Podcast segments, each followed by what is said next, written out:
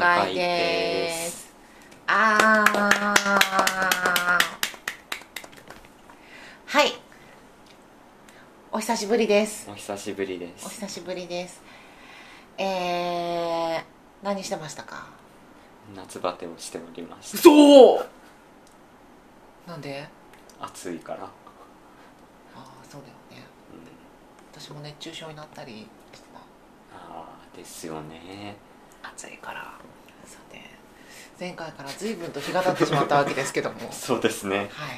私たちは夏バテをしたり熱中症になったりしながらようやく今日の日を迎えることができました、はい、今日の課題本は？林芙美子放浪記ですね。はい。林芙美子ですね。じゃあ林芙美子のじゃあご紹介をじゃあ勝木くん。林芙美子の生まれた生年月日が正確にはよくわかんないらしいんですがうんそう。いやそうらしいんですよ。なんかうん林芙美子自身が言うやつとなんか役所とかに届け出があるやつがなんか違うとかうんぬんかんぬんあったりして、ああ昔はね。うん。そういうことがあるらしくてよくわかんないらしいんですが、うん1903年に生まれてうん。で1951年に亡くなってます結構早いよね。そうですね。48かな？うん48じゃないな。48ですね。うんうん。48ぐらいで亡くなってて。あら。で1918年に尾道の工場高等女学校ですかね？に入学してはい。で22年に卒業してからうん。愛人を追って上京。翌年婚約を破棄され日記をつけることで昇進を慰めたとこれが「放浪記」の原型となったとうんいうことみたいです。えー、ベストセラーになった。んうん。だね。そうなんですよね。本さんのろくに打ち合わせをせずにタイトルだけ決めてしまったせいで私が読んだ「放浪記」と和樹くんが読んだ「放浪記」が違うことが今。あのうんふみさんがお持ちのやつがあれですかね。は改造車が出したうんうん。何年版？昭和48年。あ名著復刻全集近代文学館。あなるほど。うん。なんか「放浪記」っていくつも版があるらしくて、うんうん改造車版が出た後にうん。なんか「放浪記」がまず出てその後に「続放浪記」っていうのが出てでその後に敗戦後ですねにまたその「放浪記」の続きみたいなやつが3回に分けて出たらしいんですよ。あでそれの全3部を収めているのが僕の持ってる新潮文庫版の「放浪記。ーうんうん。もう私の放浪記はさ時系列とかもバランバランやしだからそれでそのあなたが持ってるのでいう第1部までしか多分ない」そうだと思います、うでも第2部第3部もなんかちょっと時系列どこどうなってるんだろうって思うところはあって、んえー、あ続きってわけではないんだ。なんか続き？続きなのかな？いやなんかその辺もよく読み取れなかったから、その話をしようと思ってたんですけど。できない。そっか。えー、うんなんかごめんでもう一つ何か持ってる？でえっとなんかあまりにも僕今回の林芙美子の「放浪記」がうん。これまでの課題図書の中で読むのに一番時間がかかってかつ全く内容を読み取れてない感じがするっていう文字を文字を追うだけって感じになっちゃったので、うん。えー一応ですね森真由美さんっていうまあなんて言ったらいいのかな。文筆業に携わってる方がいらっしゃってその人がはい森真由美と読む林芙美子放浪記っていう集英社文庫から出してる本があって、そこの解説のところにうん。改造車版と新潮文庫版の違いについて書いてありますね、でえっと改造車版と新潮文庫版はなんか例えば結構新潮文庫版の方が構成をこっち加えてあるらしいんですね。うんうん。で改造車版の方が先に出てて。うん。でその改造車版と新潮文庫版の違いとしてはうん。開業とかを減らしているってっていうのがまず一つ目。はあはあ。新潮文庫の方が減らしてる。うん。で会話に鍵括弧をつけてるとかあとは、現在形で書かれてるところを過去形にしたりとかあうーんあとはなんか「やかましいね黙ってろ」とか「やい白状しろ」「死んだ方がましだどうにでもなれ」とかっていう言葉に関しては削除したりとか、はあ。とは「お前」とか「来た」とかっていう言葉を丁寧語とか敬語に変えて「あなた」とか「見えた」とかっていう風に変えたりとかあえちょっとこっちの方が穏健な感じ新潮文庫版の方が穏健な感じになってるっていうことを書かれてますね。ーそれその本人が生きてる間にやったの。うん、本人が生きてる間に。あそうなんだ。じゃあまあ本人はまあそれでいいっちゅうか、まあ、お前とかなくしてもいい、うん、まあまあいいいいよって感じ。うん。なんだろうね多分ね。だったんですかね。なんか「放浪記」ってうん。出る時に結構なんか戦前の書物なわけですよねこれって、だから校閲とかを恐れて伏せ字にしたりとかここは出さなかったりしたところとかがあったみたいな話らしいんですよ。うん。へえなので結構何回かベストセラーになるぐらいだから何回かこう手は加えてあるような気がしますね。うーんなんか「お前」とか「この野郎」みたいなさそういうなんかこう口調まで変えちゃったらだいぶなんか読み口としては違ってくる気がするけどまあそれはそれで本にはよまあまあいいよって感じだったのね多分ね。そうなんかう森さん？森真由美さんっていうさっき僕があの紹介した本んうんうん。の著者の人はなんかが言ってるのは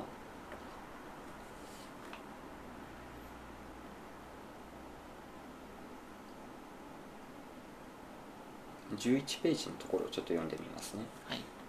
尾道から恋人を追って出てきた18歳の少女その小野が実像を成功した作家の文子は隠したくなったのだろう。元の表現はなんて幼くてまっすぐでけなげで元気なんだろう。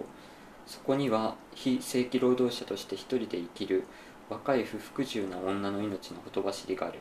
その生な表現威勢の良い短歌は読んでいて気持ちよい新潮文庫版ではそれは消えてしまったように思う。作家らしいインテリ風のなだらかな知的な過去形のお話になっている。っていうふうに書いててうん多分こう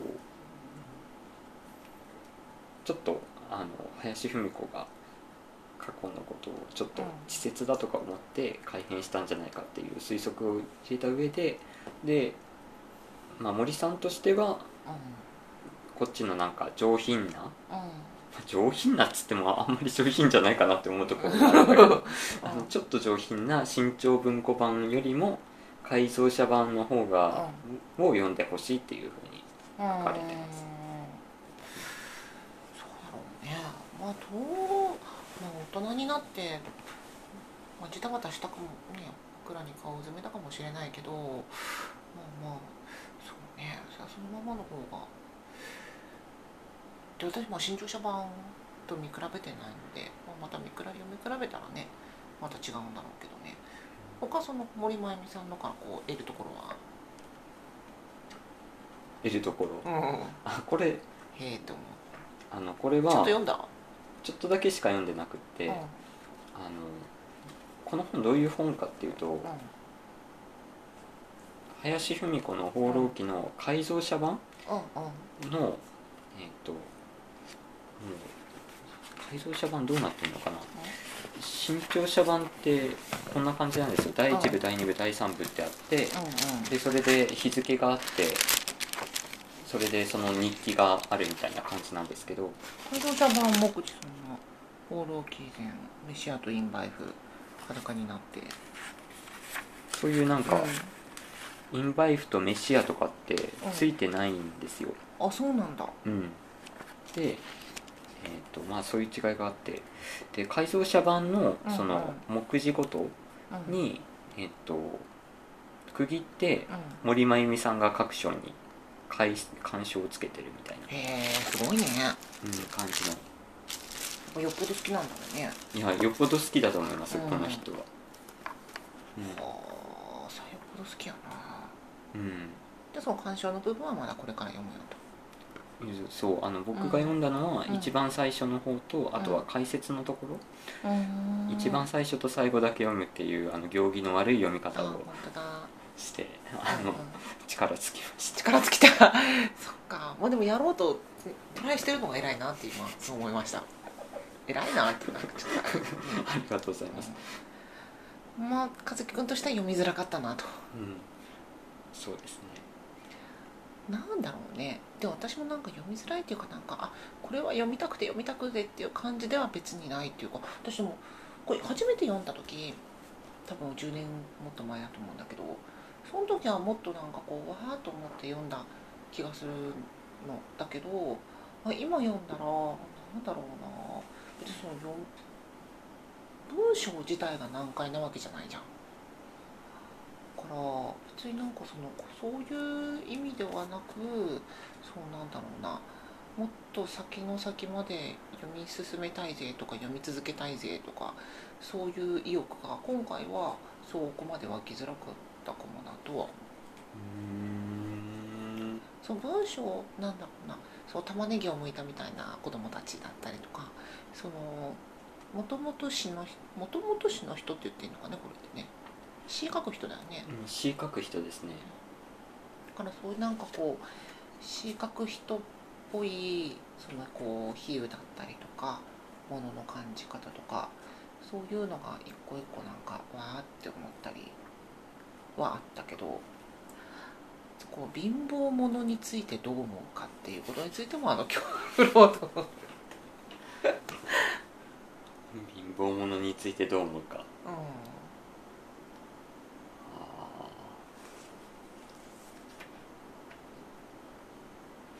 確かにあの林芙美子の「放浪記」って林芙美子ってすごい極貧の中を生きた人うん。ですよねやっぱり、で第一部もそうだけどもう二部三部読んでても、もう一番出てくるのは金が欲しいみたいな話なんですよね。あ二部も三部もそうなんだ。そう二部まで二部三部まで行ってもまだずっと貧乏なの？なんかずっと金が欲しいみたいに書いててなんか編集者のところに行っても編集者は偉そうにすっごい待たせるしなんか全然金がないしだからなんかあの人になんかおごってもらうためにはどうしたらいいんだろうみたいなこと考えてたりええあずっとお金ないんだ、ずうん、この人は別に死ぬまでお金なかったわけじゃないでしょ、うんうんいやもうある時からはうん。あの外国に行ったりししてうん、でそれでなんか外国に行ってそこでの日記とかも書いたりとかしてて。ああ、うん金はできたと思いますよ。そうか。そうだよね。印税で中国へ一人旅したとか講演会で国内旅行も増えたとかね。もともと旅行好きではあるんだろうけど。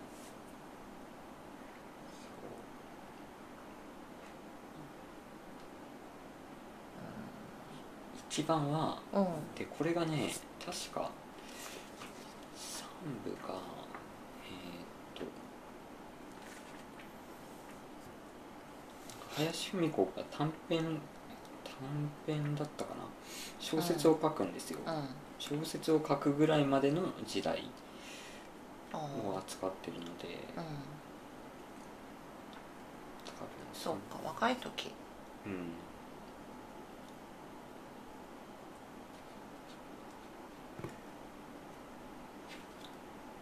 そう。やっぱり金がないっていうのが一番で。うん。でかその次に来るのがなんか親のこと？と、うん。うん。あとは男のこと？男のこと。うん。その2つ一番金。金。親と男、うん。2番目って感じ。うん。ですね書かれてる。内容として。はそうね。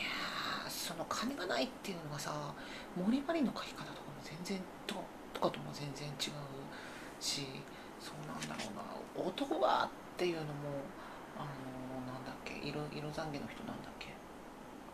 色懺悔？モテモテだった人。モテモテだった人？日野三家だったっけ？モテモテだった人誰？宇野千代。宇野千代？ううん。んの男がっていうのともまた違うし、なんだろうな。あじゃあ貧乏が嫌だったんじゃないのかな私。多分ね近くにいたら友達になれないと思そうなんですか？うの分かんないけど。えなれる？友達になれる？うーん。別に悪い人じゃないと思う。うん。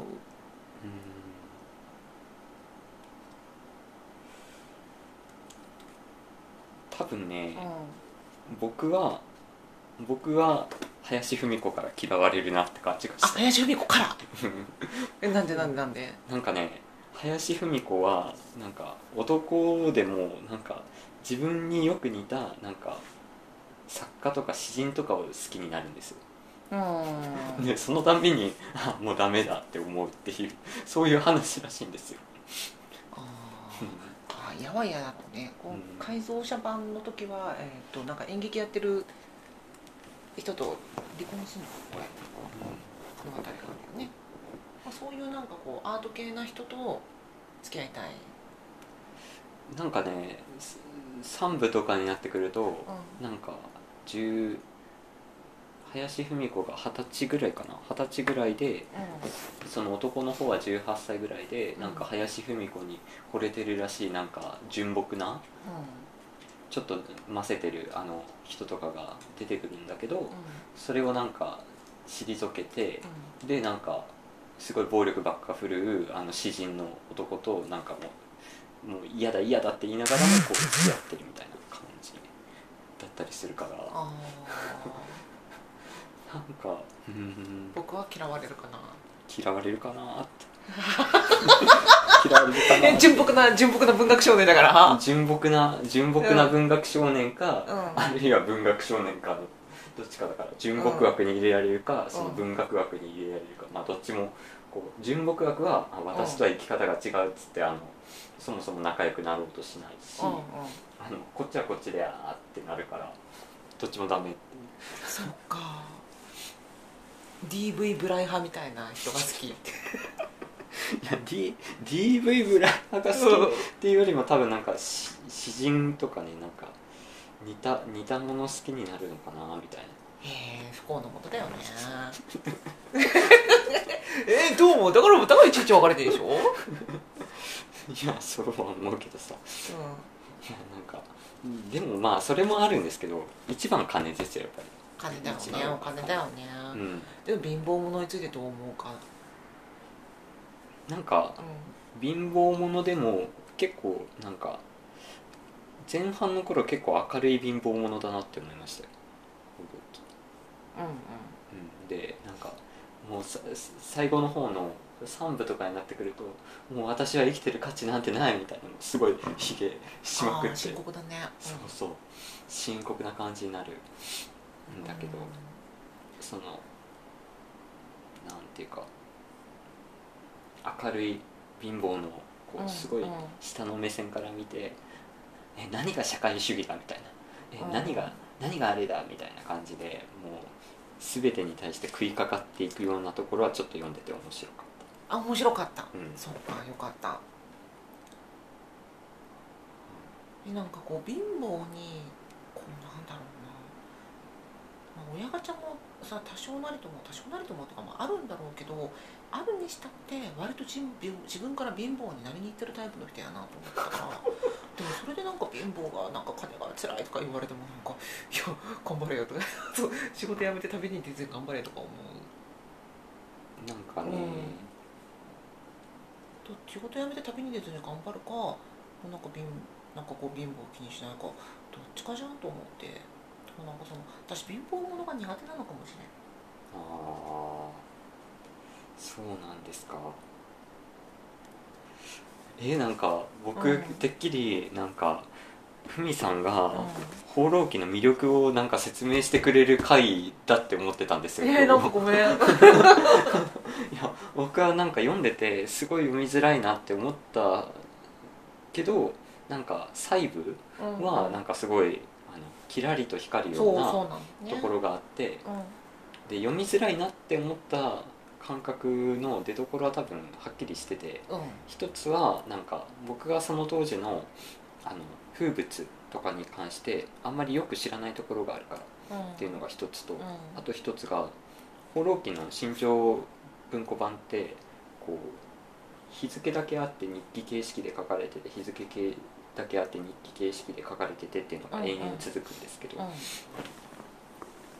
それの、うんしてうんなんか日付の飛び？例えばあ1月バツ日みたいなあうんうん。書かれ方で何年って書いてないもんね。そう1月バツ日っていうのが例えばう23回とか繰り返された後にいきなりなんか3月とか6月とかに飛んだりするんですよね、うんうん。そこの間のその空白のところうん。であったであろう出来事を僕があんまりうまく読み取れないっていうことが結構あってえもう書いてないもんねだって。書いてないし飛んでるかもしれないしその6月ってきて9月ってなったらそう3ヶ月後じゃなくてあの10年3ヶ月後だったりする からそれ読みとうんそうね。読み取れないよ。なんか林芙美子自身はその、うんずっとつけてた日記の中でここ面白いだろうっていうところをピックアップしてこう作ったらしいんですよこれ。あだけどなんかその作り方のそのなんていうのかな。選ばれなかった部分っていうのかな、うんうん。でその破片と破片をつなぐ何かがこう読み取れずに感覚としてはすごいなんか魅力的なそれ自体としてはなんか魅力的なパズルのピースがいくつかこうまとまってはいるんだけど、うんうん。なんか全体として見た時にこれは何の絵だろうっていうのはちょっとはっきりは見えないっていう感じ、うんうんうん。読み取ろうとしするから。そうなんか僕の読み方が悪いのかなとちょっと思いました。うん。なんか日付ごとになんかここのところのこの日の日記面白かったよねっていう感じで読むべきなのかなと思ったりとかしてうんそうかもね。なんかさっきそのこう一個一個ねあのいい感じのやつが寄せ寄せ集まってて話だったけどそのあ一個一個一個一個いい感じだねって一個一個見るのでなんかこううんなんかそういう本なのかもねと思った。全体としていや私もなんかこう読み取りたい本やけんさ結局何がどうなってどうなってどうなってこうなったのって思っちゃううんだけどそこをもうなんか追うのを諦めた方放棄した方がいいのかなっていう。とそうなんだろうな。そう放棄しだしたら気になるとこいっぱいあるじゃん。うん、あります、そうありすぎてだからもうなんかなんだろう。もうなんか抽象画的なさなんかあこういうものの集合体なんだっていう納得だったりとか全体として見えてくるものがこの人の人生じゃなくてこううんなんかこう印象としてこんな感じの女だっていうところが見えてくるくらいなのかな？あと当時の風俗とか？うん。なんでこれがベストセラーになったのかですよ。みんなみんな貧しかったからかな。ああそっか。日記って読みます？人の書いた日記。読まない読まない。藤日記ぐらいしか読んだことない。あと誰？高山直美のご飯のやつ。ああなるほど。読みます？なんか僕はあんまり読まないんだけど、うん。僕の知り合いがなんかツイッターで日記を書いてるんですよ。なんか手書きで日記を書いててでそれを、あのこう写真に撮って毎日アップしてるんですよ。え何それ怖い。でそれ面白いから結構見てるんですけど、なんかそれが結構あ面白いなって思って読めるんですよ。うん。だけどこのえ林芙美子のこれも日記だとしたらなぜ読み取れないっていうのはすごい思ってででその読み取れないところにはやっぱり僕がさっき挙げた2つの,、あの当時のことについて僕があんまり理解してないのとあとはちょっと断片がこう抜けてるところがあるからっていうのがあってでだけどその自分がもし当時の人間だったらこの2つ目の断片が抜けてるところがあったとしても、うん。そんなに気にせずにあこの断片は美しいここは美しいあこういうことあるよね。あ確確かにこの能方の風景の描写美しいとかっていうふうにうんうん。読み取れるのかもしれなくて。うん。そうだね。高山直美のご飯日記でこの前後何があったかとか別に気にならないもんねなんか、うん、そういうもんなのかなとも思ったりしましたよ、そうねなん。かこうなんかこうそうたたまになんかわーっていう描写があるじゃん。なんかこのこの一連の出来事には別にあの1ミリも美しくないんだけどこの人のものものの見方がとても貴重だなと思うことだったりとかなんかそういう美しささを持ちながらも金と男をあの追いかけ回すこの血を這いずり回るこの女。なんかそこのこう落差というか両方同時に持ってるこの人っていうなんかそのこの人っていうところのこの人っていうところの楽しみ方が日記日記なのか日記だと言っていいのか放浪記だと言うべきなのか。けどこの人自身のねこうものの見方とかなんかこうあいつまでいいつまでも絶対こう金がなかろうが男に振られようが変わらない部分が絶対あってとか。そういうところについては楽しかったと思うけど、ま、仲良く友達にはなれないなぁと思う。そういう読み方なんですね、うんそう。初め私これを読んだのが前話したかもしれないけど、そのこうふみちゃんってこう同じ名前のうん女の子とこう初めて会った時に、その私は普通にな大学生でそそのも出会ったふみちゃんはこうクラブで出会ってたんだけど、こうドレッドヘアでねなんか世界中旅してるみたいなこうあの周りでこうわーわー音がうるさい中「ふみちゃんっていうの?」って言ってこうふみちゃんと話してたんだけどそのふみちゃんが「ふみちゃんさしゅみ子の放浪記読んだ」って「うん読んでないよ」って言ったらなんかその「あれ読んだらさふみって名前はめちゃくちゃ男運悪いから読んでみて」って言って「分かった」って 私たちと同じ名前だからって言ってその放浪記をのが初めてなんだけどそうか男運が悪い女の話かと読んでみてこれ自分のせいじゃん？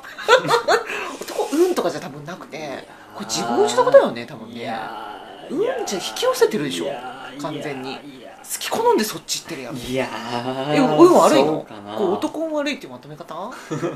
いや運の部分もあると思いますよ僕は。やっぱ多り少はねうんいや運運がいやだってさだってさ運はあると思いますよあそうある？うん。え自分から好き好んで、うん、ぶっこんでんじゃないの？いやそういう問題。そういいうところもあると思うけどやっぱ圧倒的に男尊女卑的な社会っていう、まあ、前提があるし、うんうん。なんかだってさうん。なんかマジであの第3部の本当になんか DV DV 振るなんかね男の描写とか本当ひどいんですよ。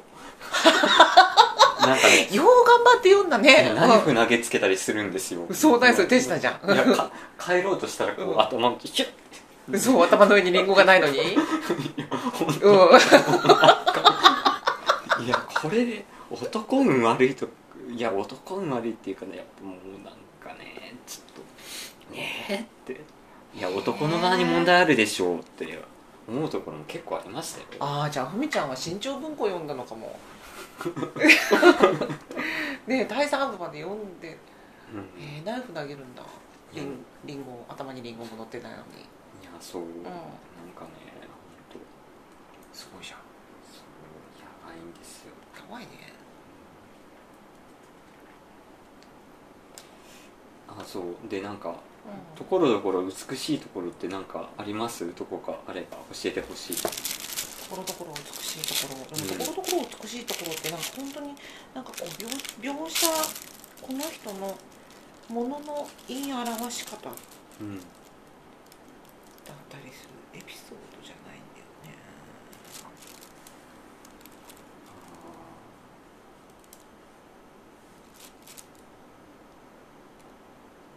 どこ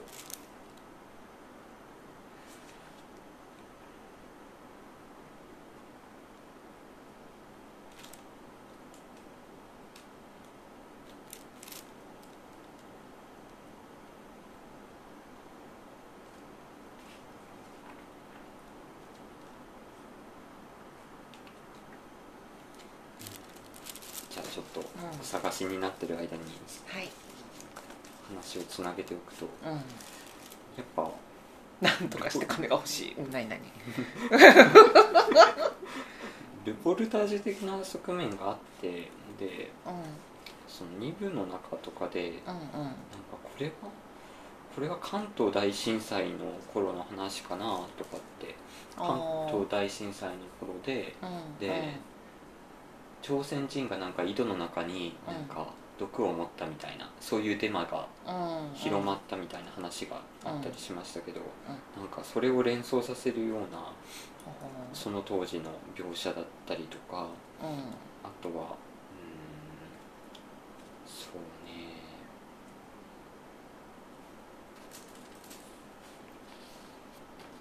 ジャーナリストもね最終的にはなんか第二次世界大戦中は。そうなんか従軍かなんかをしてるん。です、ねで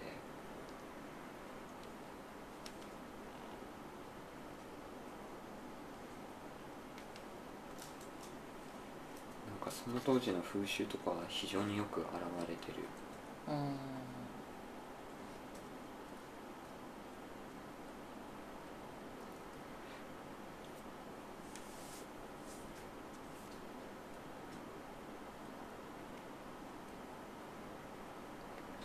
今開いたところでパッと見つかった。あ綺麗だなと思ってきうんこれが一番ってわけじゃないけどね。うん。えああ幽霊にでもなりそうだ。青いガラスの灯火の下でじっと両手を揃えてみると爪の一つ一つが木に染まって私の10本の腕の指は蚕のように透き通って見える。多分本当に10 10まだ10代後半ぐらいの頃の。自分のことだと思うんだけど。うんうん。これ20代後半になったら蚕のようにはきっと見えないね。うんこのお年頃限定の。だろうなって思うし。蚕のように透き通る。蚕は実際透き通ってないんだけれども。だとしてもそのように見える。このお年頃のお年頃限定の指の感じっていうのがあるんだろうなとああなんか、うん。そういうそこ美しいですね確か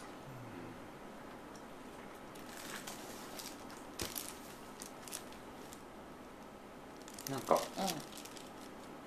一部んうんもあったかもしれないですけど結構やばい状態になりながらも結構うんうん客観視してる自分のことを客観視してるような感じもするところがあるというかなんか自分のことをふみさんとかなんかふみこったらみたいな感じで書きつけてるところありませんでした、うんうん。なんかねそういうところとかなんかあとは林文子節っていうのかな？なんかスカポンタンみたいななんかそういうちゃんちんこいちゃんよく眠ったかいとかなんかそういううん林芙美子独特の表現とかは結構面白いなって。うん思いましたけどね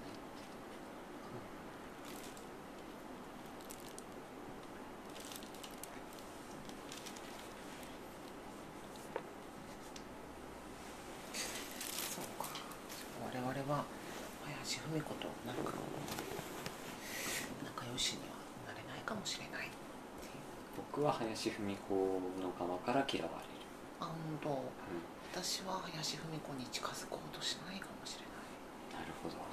てか人生が交わらないかもしれない。出会う機会がないかもしれない。なんか林芙美子はそうね。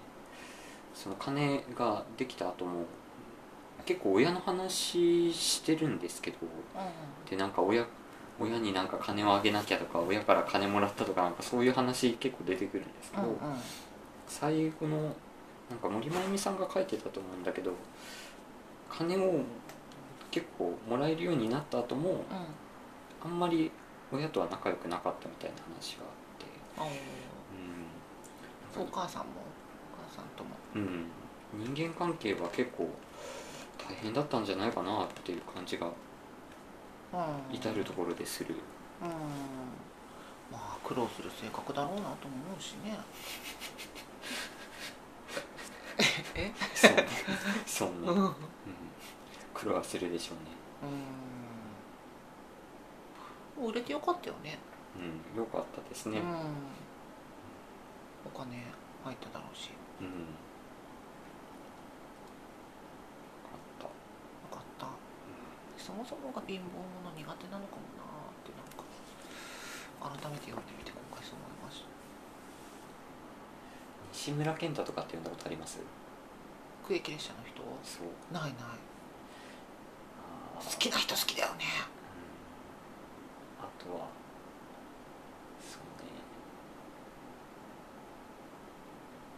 車谷長吉さんのうん「赤目四十八滝心中未遂」とあれも貧乏者なのかな。んなのかなでも車谷長吉さんは普通に読める。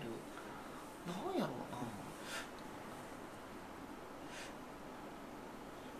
僕があんまり読書経験がないからか貧乏者って言って思い浮かぶのがそういう。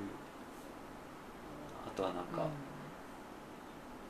ジャンバルジャンが出てくるあれ「レイ・ミゼラブル」もなんかあの貧しい話だっては聞くんだけど。あ無情うん読もう読もうと思ってながらうん。まだ読めてないので。あーそっちの方が読みづらそうだな。なんだろうね。学生が貧乏とかならまだ全然平気なんだけどね。学生がへ貧乏だと平気だけど、で学生が貧乏なのって普通じゃん？平均的じゃん。そうね。なんかうこのうん。林芙美子の「放浪記」の中でん、うん、結構なんか金金持ちは鼻持ちならんみたいな感じ。のああうん、うん、描写とかがあったなと思いました。いやーこの人がお金ないのそもそも自分のせいっていう部分が多いのでそれを言われてもなーって思うかな。僕はそうだそうだとかって思ってましたけど。そうなんだ。えなこの人はなんかさ結局さ何を求めるかっていうかさそのねなんだろうある程度ちゃんとした暮らしをしたければその女中さんとかいちいちややめて旅に出たりとかせずにちゃんとしたところちゃんと働けようとか思うし。だからなんかこうある程度ここまでひどくない貧乏で抑えられたことがなんかこう自分の正常次第でできたんじゃないかと思うんだよ。多少はね。全然お金持ちにはなれなかったと思うけど。だからなんかそこをこうなんだこう自分のなんかこう放浪したくなるなんかこの私の性格みたいなところのせいにしてとかそれを自分で許してそうしてた部分をなんかそういう人に言われてもなって。選んでんだよね自分で選んでんだよねと。そうそうなんよ。貧乏者に厳しくしちゃうんよ。厳しい展開うんですそう。そう貧乏以外の事情に私なんかここまでイラってしないと思うんだけど貧乏に関してはだ自分がそうだからなんだと思う。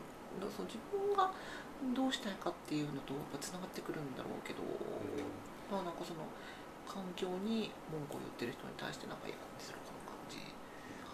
貧乏者苦手だ多えーなんか分うん「放浪記」の魅力を聞く回のはずが。えごめん。いや私もだから一番最初読んだ時もっと好きだったと思うんだけどなんでかなって思って読み直した時なんかこんなにもなんだろううん。ああそうって思ったの。ごめん。いやいや大丈夫ですよ。こういう回もあるよね。いや森までの時もそんなこと言ってなかった？いやいや森森まりはね僕は結構好きですよ、本当に？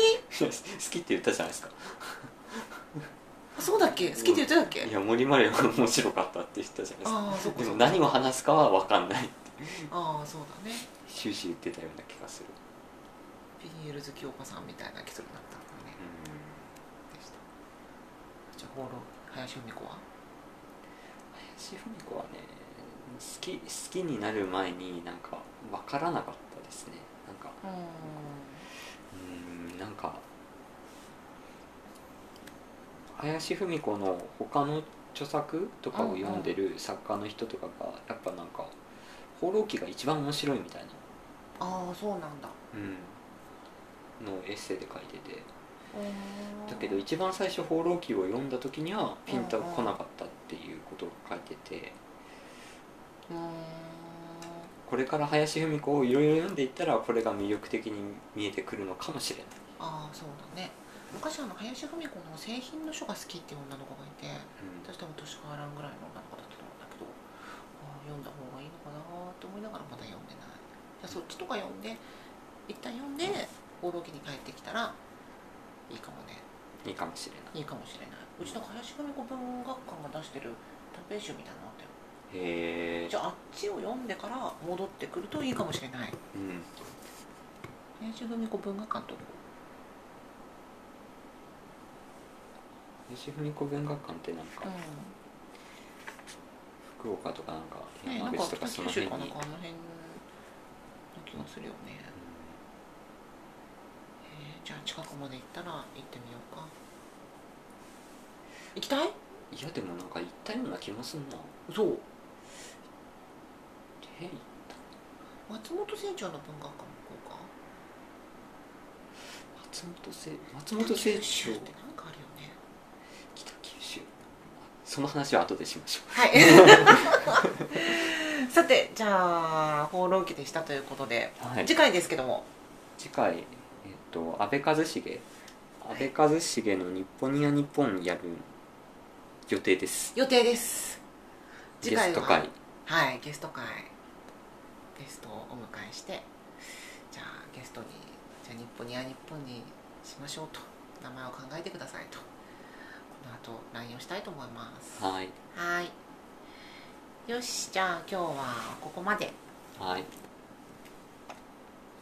あごめんスイッチ切った。じゃあ。